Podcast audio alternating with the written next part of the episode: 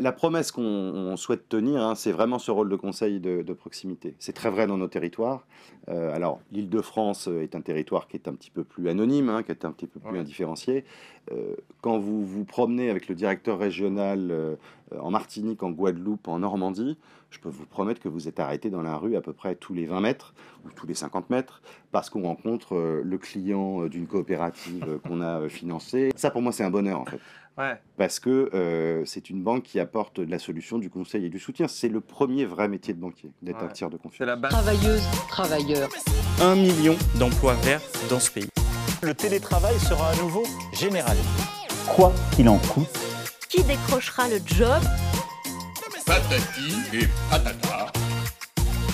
Bonjour à toutes et à tous et bienvenue dans ce nouvel épisode de Patati et Patata. Vous le savez, l'émission qui va chercher l'information RH là où elle se trouve, c'est-à-dire auprès des experts comme celui que j'ai en face de moi aujourd'hui, qui vivent les ressources humaines au quotidien pourquoi bah, Pour les principales raisons, c'est parce qu'on entend et on lit pas mal de choses, d'un grand nombre de personnes surtout, hein, des conseils, des best practices, des tendances et patati et patata. Donc je le disais, pour remettre de l'ordre dans tout cela, nous sommes ravis de recevoir aujourd'hui notre expert du jour, qui n'est ni plus ni moins qu'Alban Sartori, qui est DRH à la BRED. Bienvenue Alban. Bonjour messieurs. Bonjour Alban, merci d'être venu nous voir.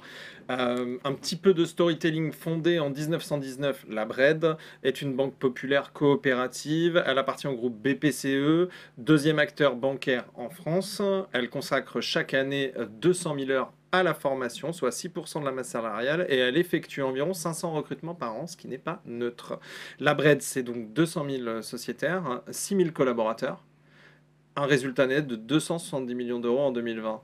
Pourquoi je le précise? Parce que les candidats sont aujourd'hui en recherche de solidité, de sécurité, de confort.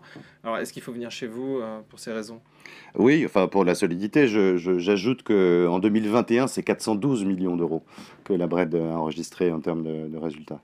Euh, et c'est un résultat historique même à, l'échelle de, Donc vous avez doublé le résultat. Oui, tout à fait. Alors il y a des raisons à ça. Hein. Il y en a un effet rattrapage post-Covid, a... mais c'est quand même le signe d'une croissance qui ne s'est pas démentie depuis, euh, depuis sa création. Hein. C'était une banque créée par des entrepreneurs qui ne trouvaient pas de solution de financement qui leur allait bien. C'est resté une banque d'entrepreneurs et une banque, euh, une banque des territoires. C'est ça, l'histoire de base. Ils ne trouvaient pas finalement euh, de, de, de, banque. Ils ne se reconnaissaient pas dans l'offre bancaire de l'époque. Et ils avaient des besoins de financement pour financer leur croissance, assurer leur trésorerie. Et ça, c'est vraiment resté dans l'ADN de, notre, de notre banque. Hein. Aussi bien euh, dans les territoires, on aura l'occasion d'en parler, ça c'est typé, mais dans la proximité qu'on a avec nos clients. Côté entreprise, euh, quantité de PME, de TI. Euh, oui, est-ce que finalement, cet ADN donc, qui est votre historique, cet ADN commercial, est-ce qu'on peut le transposer en RH Est-ce que c'est un leitmotiv aujourd'hui pour, pour des candidats?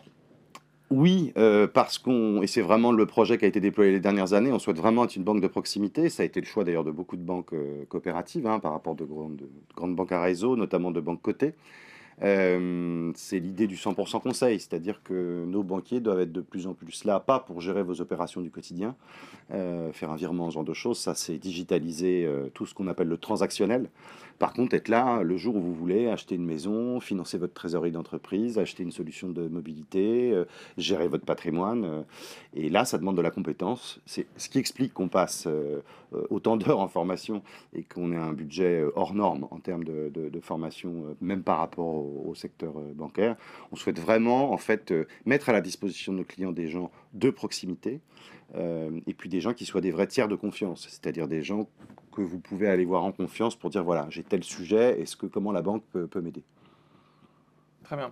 Donc il y a un véritable suivi euh, dans le job et finalement il y a une expertise qu'on retrouve peut-être pas euh, dans des conseillers bancaires, dans d'autres banques. Vous, vous, venez de BNP Paribas. Mm. Ma question elle est simple, c'est c'est quoi la différence? Parce que d'un point de vue euh, consommateur, on ne voit pas toujours la différence entre les banques. Est-ce que vous pouvez nous résumer cette différence en termes d'expertise? La, promesse qu'on souhaite tenir, hein, c'est vraiment ce rôle de conseil de, proximité. C'est très vrai dans nos territoires. Euh, alors, l'Île-de-France est un territoire qui est un petit peu plus anonyme, hein, qui est un petit peu plus indifférencié. Euh, quand vous vous promenez avec le directeur régional euh, euh, en Martinique, en Guadeloupe, en Normandie, je peux vous promettre que vous êtes arrêté dans la rue à peu près tous les 20 mètres ou tous les 50 mètres parce qu'on rencontre euh, le client euh, d'une coopérative euh, qu'on a euh, financée. le- C'est assez insupportable. En Guadeloupe, j'ai failli louper mon avion à cause de ça. Le DR était alors chaque fois, il me disait, tu vois, lui, c'est le patron de la distillerie qui a vachement bien marché. On les a aidés à un moment compliqué. euh. Ça, pour moi, c'est un bonheur en fait Ouais. parce que euh, c'est une banque qui apporte de la solution, du conseil et du soutien. C'est le premier vrai métier de banquier, d'être un Ouais. tiers de confiance. C'est la base du Et job. ça, on l'oublie de plus en plus. Enfin, en Oui, cas, on l'oublie parce qu'il y a des choix euh, de grandes banques à réseau qui ont été vers toujours plus d'industrialisation, de process. Ça a un peu vidé et l'âme et le contenu des, des- des postes de, de banquier. Et puis, euh, et puis ça n'a pas créé euh, une crédibilité folle auprès des clients parce que vous changez de conseiller tout le temps et parce que globalement, il est assez incapable de vous donner un conseil et plutôt là pour placer des produits. Des produits, exactement. Est-ce que ça, on le ressent euh, dans la marque employeur, dans la façon dont vous communiquez aujourd'hui pour recruter vos candidats potentiels? Donc, d'une part, dans les annonces, je suis très précis, très micro dans les annonces de recrutement, les annonces emploi, pardon. Et euh, deuxième question, est-ce qu'on le revoit plus largement sur des piliers de marque employeur? Est-ce que c'est fondé sur ça? Alors, euh, on le voit, on le dit, il y a deux types de populations dans le recrutement qu'on fait. Il y a des, des, des juniors juniors qui n'ont pas connu le monde de la banque, donc ça reste un peu des mots. Après, on essaie de leur expliquer. Euh, Ce matin, j'avais, euh, on a des, des sessions d'accueil des nouveaux entrants. On a eu de longues discussions sur ce sujet-là. J'ai vraiment réinsisté là-dessus parce que c'est majeur. Ouais. Euh, ce qui est assez nouveau dans les recrutements qu'on a pu opérer récemment, même à assez haut niveau, au niveau de directeurs régionaux, donc c'est Ouais. des N-1 des membres du comité exécutif, dans les motivations à nous rejoindre. Alors, parfois, ils ont un peu honte de le dire parce qu'ils ne veulent pas donner l'impression qu'ils vont critiquer leur ancien employeur. Mais en fait, ils reviennent chercher du sens dans le métier de banquier. Mmh.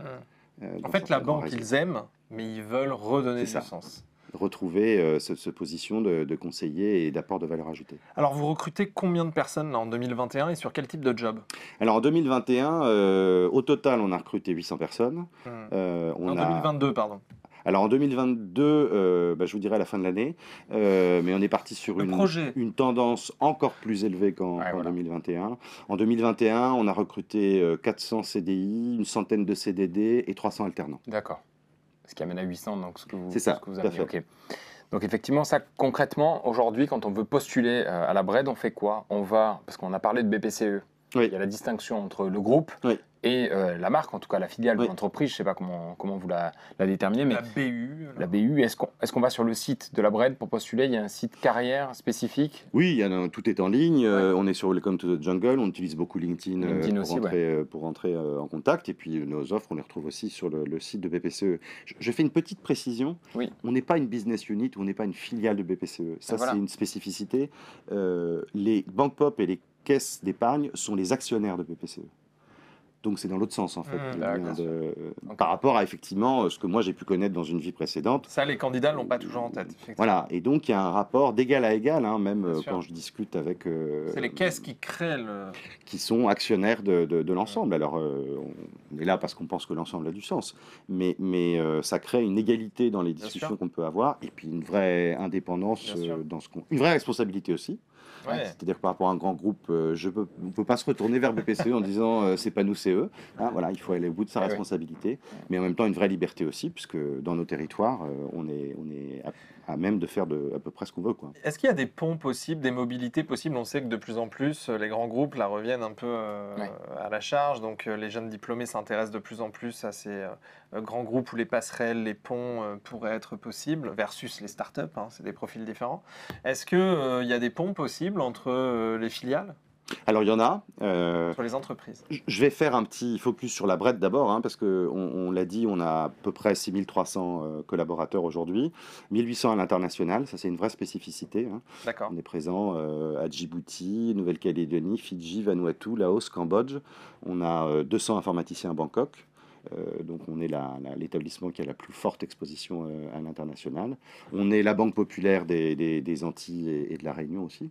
Euh, et puis on est une banque complète. Donc déjà à la Bred, il y a un terrain de jeu qui est quand même assez, Assez sympathique large, ouais. en termes, de, en termes de, de mobilité. Après oui, hein, il y a des centaines et des centaines de mobilités qui se font à l'interne du groupe BPCE ou entre les différentes composantes du groupe BPCE. Via la formation aussi, parce que vous, vous tenez, hein, on a- Mm. Jérémy l'a présenté sur, sur les 200 000 heures euh, de formation. Euh, quelle formation, quel type de formation, comment cette formation est accessible à chacun de, des collaborateurs Comment ça se passe exactement? Alors, on a des très gros programmes, euh, notamment de formation de nos conseillers euh, bancaires. hein, c'est ce qui s'appelle l'école des conseillers BRED. D'accord. Un gros parcours, gros tronc commun euh, au, au départ, hein, à l'accueil, même pour des gens qui étaient déjà, pratiquaient déjà cette activité ailleurs, parce qu'il y a des, nos outils à apprendre, et puis il faut apprendre à faire le travail D'accord. à la BRED tel qu'on tel qu'on veut le faire. Une spécificité aussi, c'est qu'on recrute, pas en majorité, mais quelques profils non bancaires en fait. On est assez ouvert à des profils euh, venant de la distribution à partir du moment où ils ont un sens commercial et peuvent D'accord. apprendre le. Vous revenez aux bases en fait. Donc euh, on reprend un peu tout. Ouais. Voilà. Et puis on a un gros investissement, et ça on y revient après dans des formations d'approfondissement, hein, que ce soit euh, technique, connaissance des produits, connaissance des process, et puis, et puis je dirais attitude ou comportement commercial, quoi, la manière dont on veut être en relation avec nos clients. Puis un gros investissement sur la formation et l'accompagnement des managers. Voilà, de la même manière, il y a un programme systématique pour tous les managers primo-accédants qui s'appelle l'école du management BRED. Euh, donc de mémoire, c'est 15 jours de formation sur un an où là, on va, on va reprendre l'ensemble. Et avec après un certain nombre de programmes aussi d'approfondissement euh, qui sont proposés, euh, soit à des managers en poste, soit à des managers qui deviendraient managers de managers. Ok, si je récapitule, euh, aujourd'hui on peut rentrer en conversation avec la Bred, j'aime bien le dire dans ce sens-là, sur euh, les différentes plateformes, que ce soit euh, Oui. du Facebook, du LinkedIn, du Twitter, Instagram, Oui. je suis un candidat, je m'intéresse à qui vous êtes. Voilà, je, je peux très bien en fait entrer en contact et en conversation sur ces plateformes-là. Oui. Très bien, et également vous découvrir sur le site carrière. Très bien, merci beaucoup, merci d'être venu euh, nous Merci, voir, merci de nous avoir expliqué qui vous êtes euh, en tant qu'employeur, ça donne envie de vous découvrir. Euh, merci beaucoup, Merci à vous. à bientôt. Au revoir. Travailleuses, travailleurs. Un million d'emplois verts dans ce pays. Le télétravail sera à nouveau généralisé. Quoi qu'il en coûte, Qui décrochera le job? Patati et patata.